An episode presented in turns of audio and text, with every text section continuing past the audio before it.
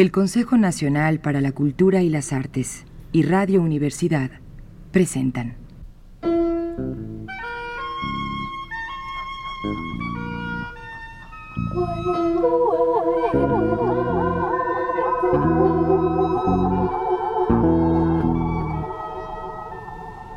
La llave del tiempo. La llave del tiempo.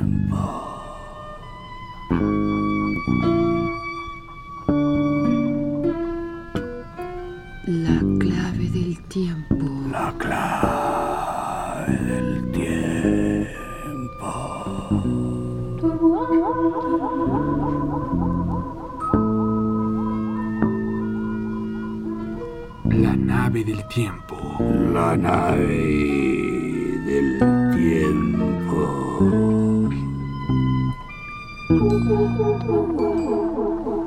El ave del tiempo. El ave del tiempo.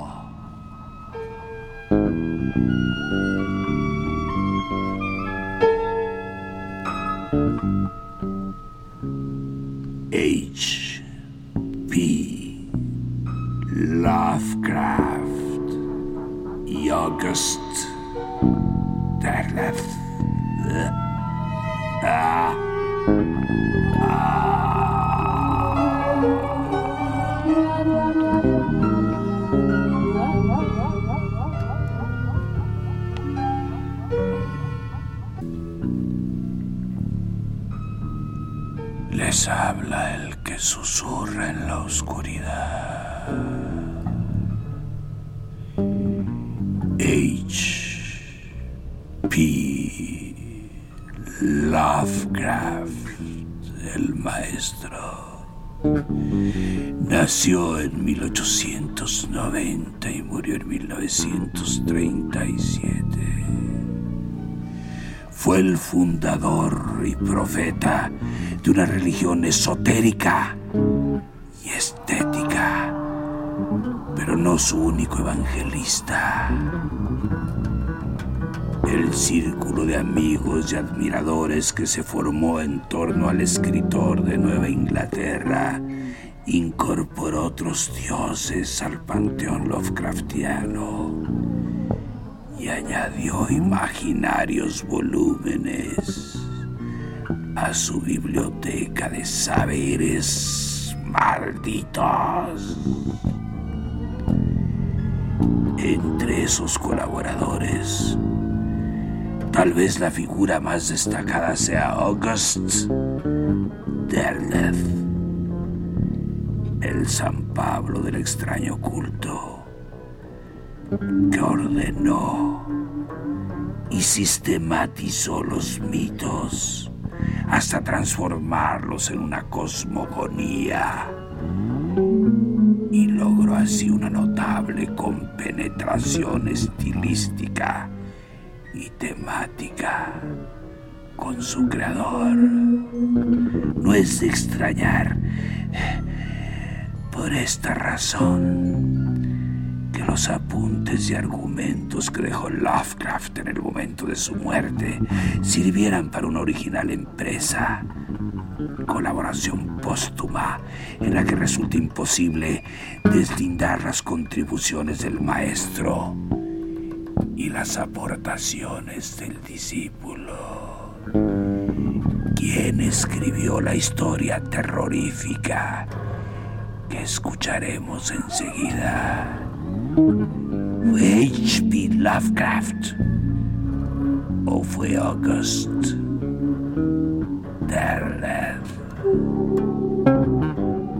El demonio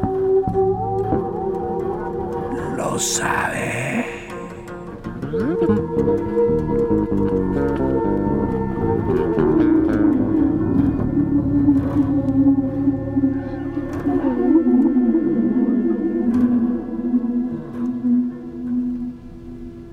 El pescador del Cabo del Halcón.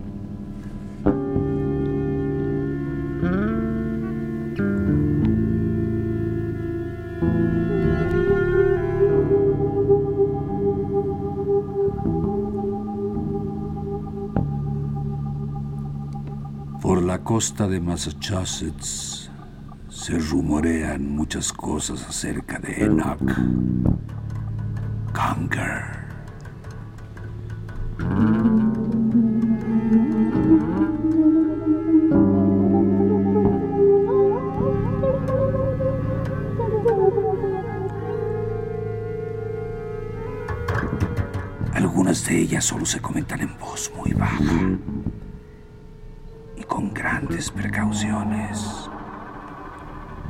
Enoch Conger, Enoch Conger, Enoch Conger, Enoch Conger, Enoch Conger,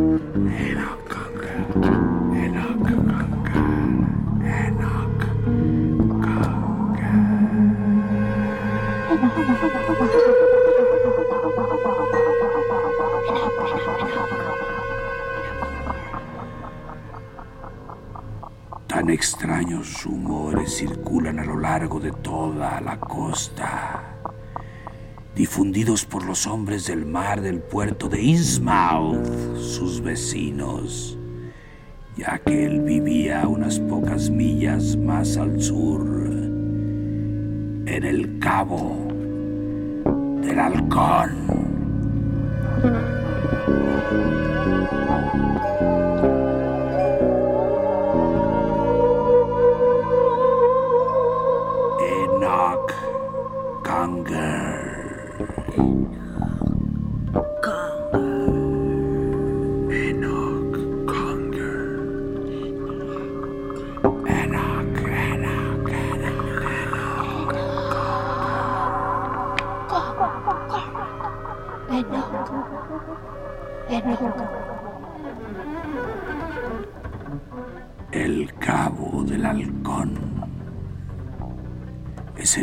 Se debe a que allí, en las épocas migratorias, se puede ver a los halcones peregrinos, los esmerjones y aún los grandes gerifaltes sobrevolar aquella estrecha lengua de tierra que se adentra en el mar.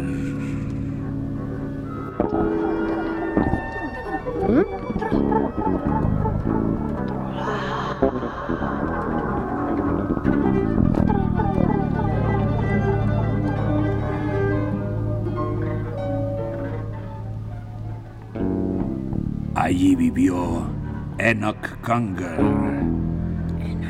hasta que no se le vio más.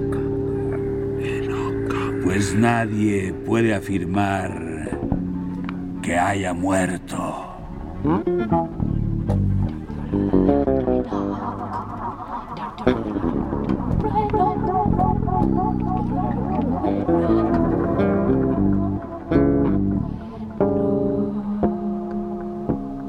Fuerte, de pecho y hombros anchos, y con largos brazos musculosos. Pese a no ser un hombre viejo, llevaba barba y coronaba su cabeza una cabellera muy larga. Sus ojos azules se hundían en un rostro cuadrado. Cuando llevaba su chubasquero de hombre de mar, con el sombrero haciendo juego, parecía un marino desembarcado de alguna vieja goleta siglos atrás.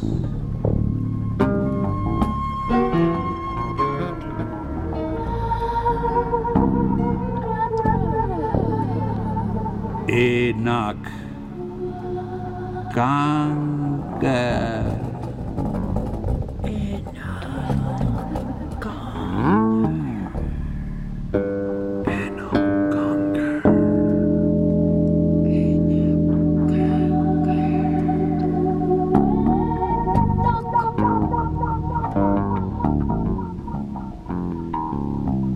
Era un hombre taciturno. Vivía solo en la casa de piedra y madera que él mismo había construido, donde podía sentir el viento soplar y escuchar las voces de las gaviotas, de las golondrinas,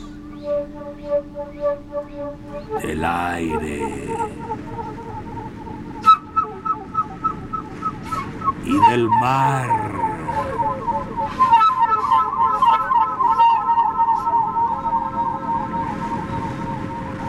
Y desde donde podía admirar el vuelo de las grandes aves migratorias en sus viajes hacia tierras lejanas.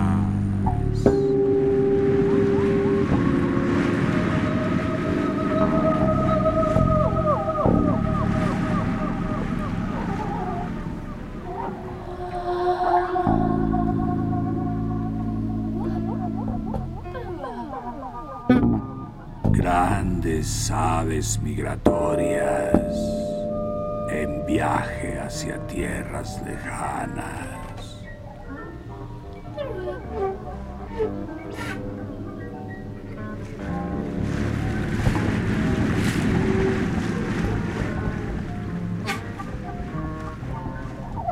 Se decía de él que se entendía con ellas, que hablaba con las gaviotas y las golondrinas, con el viento y con el golpeante mar, y aún con otros seres invisibles que sin embargo emitían en unos tonos extraños algo parecido a los mudos sonidos de ciertas grandes bestias batracias desconocidas en los pantanos y ciénagas de la tierra.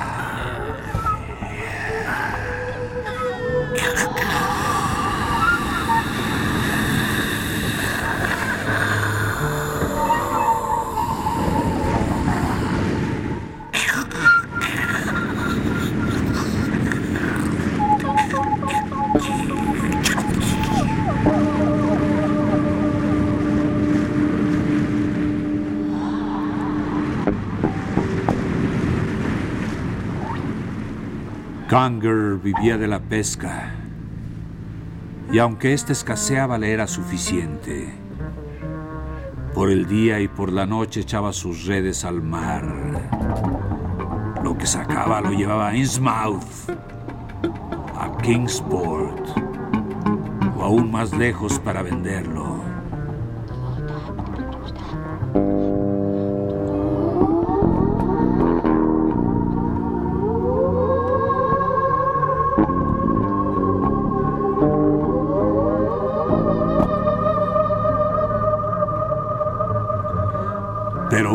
Noche le vieron llegar solo a Innsmouth. No traía nada de pesca y permanecía con los ojos muy abiertos, atónitos, como si hubiese estado mirando mucho tiempo la puesta del sol y se hubiese quedado ciego.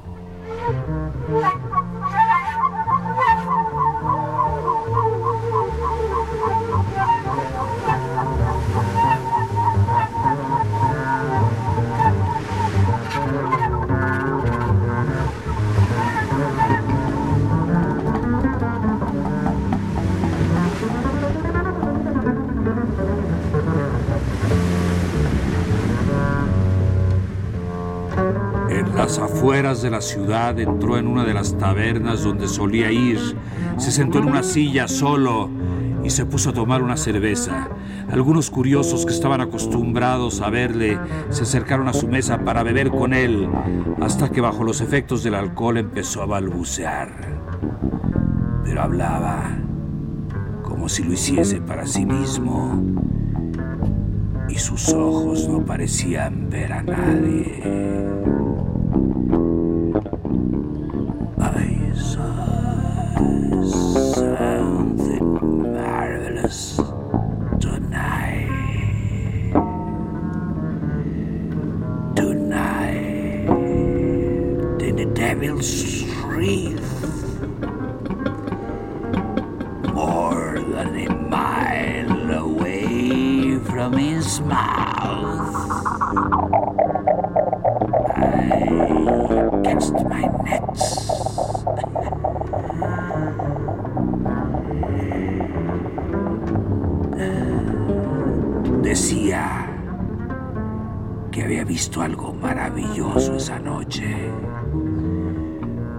Sacado su barca hasta el arrecife del diablo, situado a más de una milla de Innsmouth, y ahí había echado su red. Sí, había sacado muchos peces, pero en su red había algo más. algo que era una mujer y que sin embargo no lo era. Algo que le hablaba como un ser humano, pero con el tono gutural de una rana y con el acompañamiento de una música flautada, como la que en los meses de primavera se oye en los pantanos.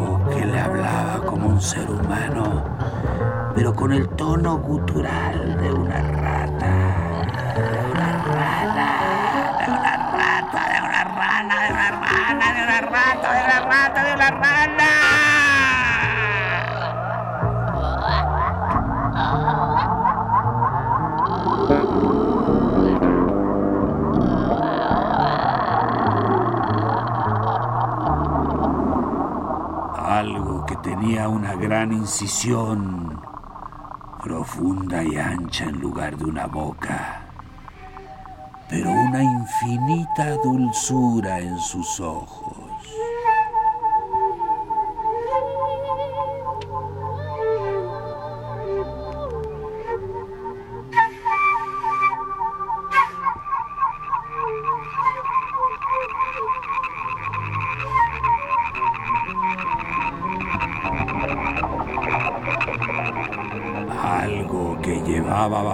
Pelo largo que caía de su cabeza hendiduras como agallas. Algo que le rogaba y le suplicaba para que le dejara volver a los fondos del mar. Algo que le prometió a cambio su propia vida si alguna vez la necesitaba.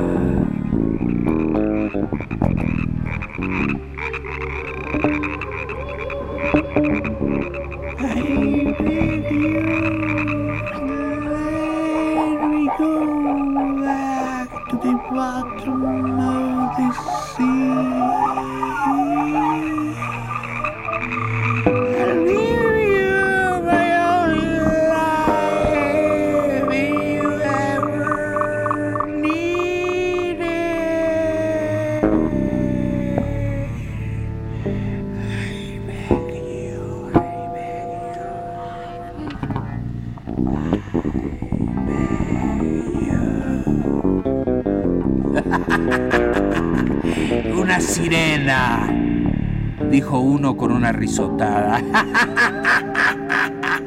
That was a mermaid. A mermaid.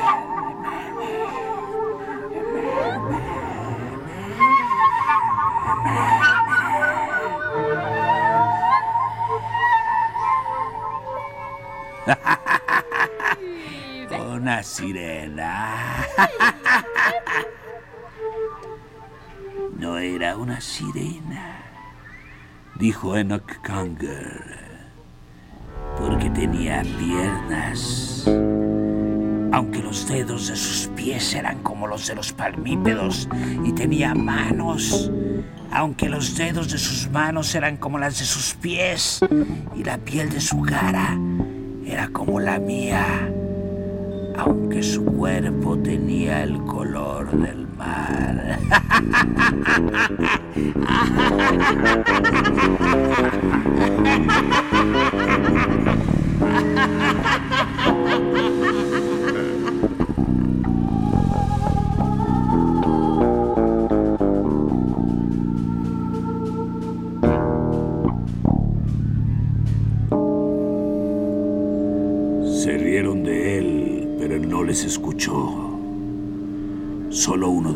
no se rió.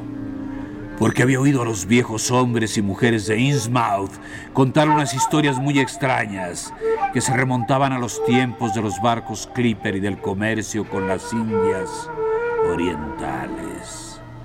Según esos ancianos, en aquellos tiempos se habían celebrado algunas bodas entre hombres de Innsmouth y mujeres de las islas del Pacífico Sur. Y hablaban luego de extraños acontecimientos ocurridos en el mar cerca de Innsmouth. Ese hombre simplemente no se rió, escuchó, se cayó y luego se marchó sin haberse unido a las risas burlonas de sus compañeros.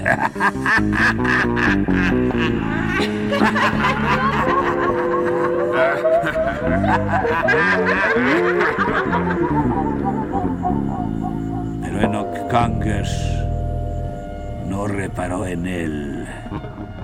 Como tampoco se dio cuenta de las risas que había provocado, continuó su relato. Explicó cómo había sacado a la criatura de las redes en sus brazos. Describió la sensación que le había producido el contacto con su piel fría y la textura de su cuerpo. Contó cómo la había soltado, cómo la vio nadar y sumergirse entre las rocas del arrecife del diablo, cómo la vio aparecer de nuevo levantar sus brazos una última vez hacia arriba y desaparecer para siempre.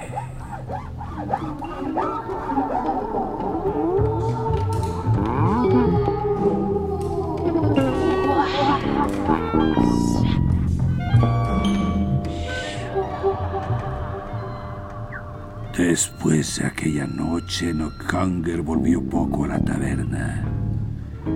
Cuando venía era para sentarse solo y eludir a cuantos le preguntaban por su sirena. Your mermaid.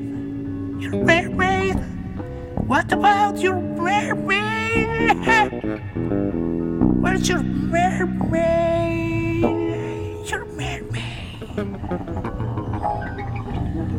Querían saber si la sirena le había hecho alguna proposición antes de dejarla libre.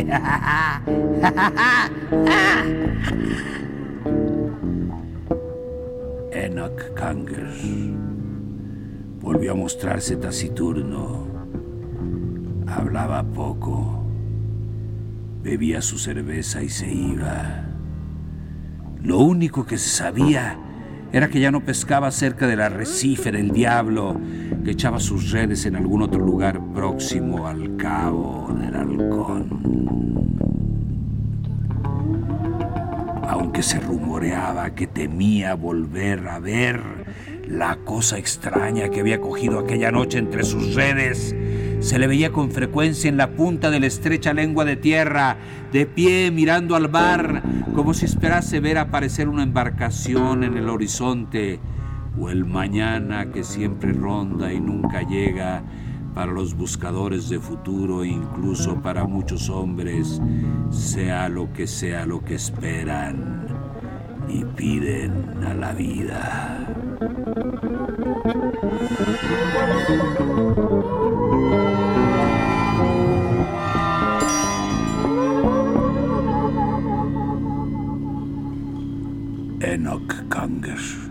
Se volvió cada vez más introvertido. Y él, que había sido un asiduo cliente de la taberna de Innsmouth, acabó por no aparecer más por ahí. Se limitaba a traer el pescado al mercado y volvía apresuradamente a su casa con las provisiones que necesitaba.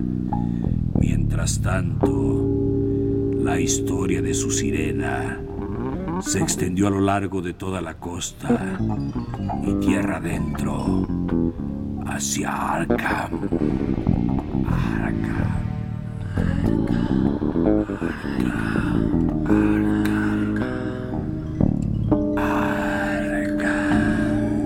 Hasta Danwich.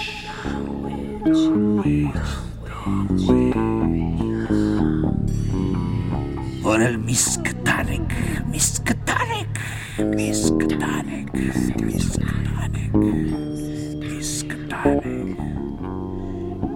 incluso más allá, en las negras y tupidas colinas, donde vivía la gente menos inclinada a tomarse a broma estas cosas.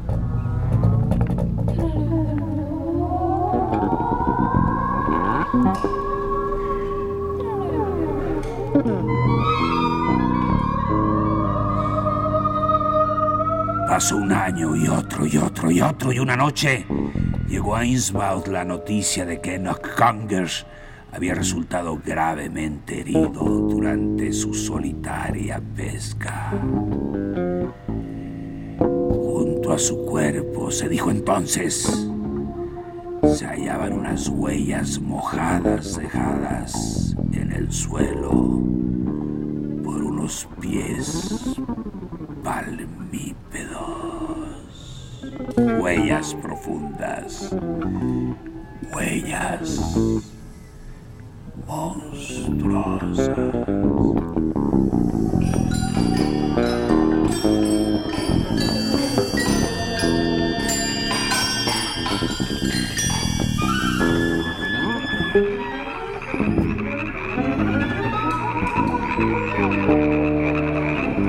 Y la historia no termina historia del monstruo marino continuará en el próximo programa. Estén atentos. Se despide por el momento solo. El que susurra en la oscuridad.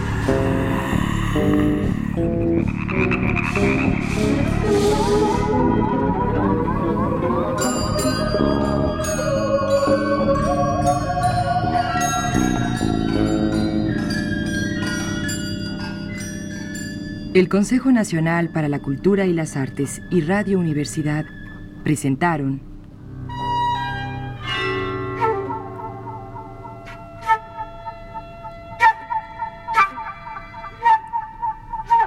La llave del tiempo. La llave del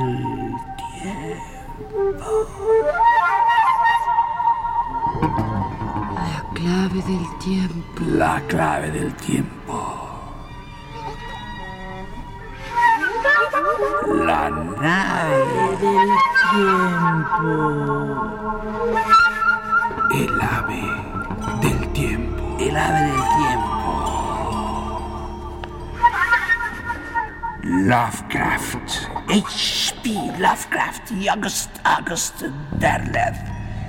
Primera parte del pescador del cabo del halcón.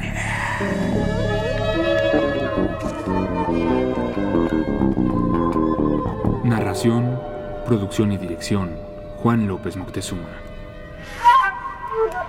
Cantando, Sol Herrera. Musicalización, Roberto Aimes. Realización técnica, Carlos Montaño. Locutoras, Montserrat Torres Landa y Patricia Illares. Locutor, Homero Bazán Longi.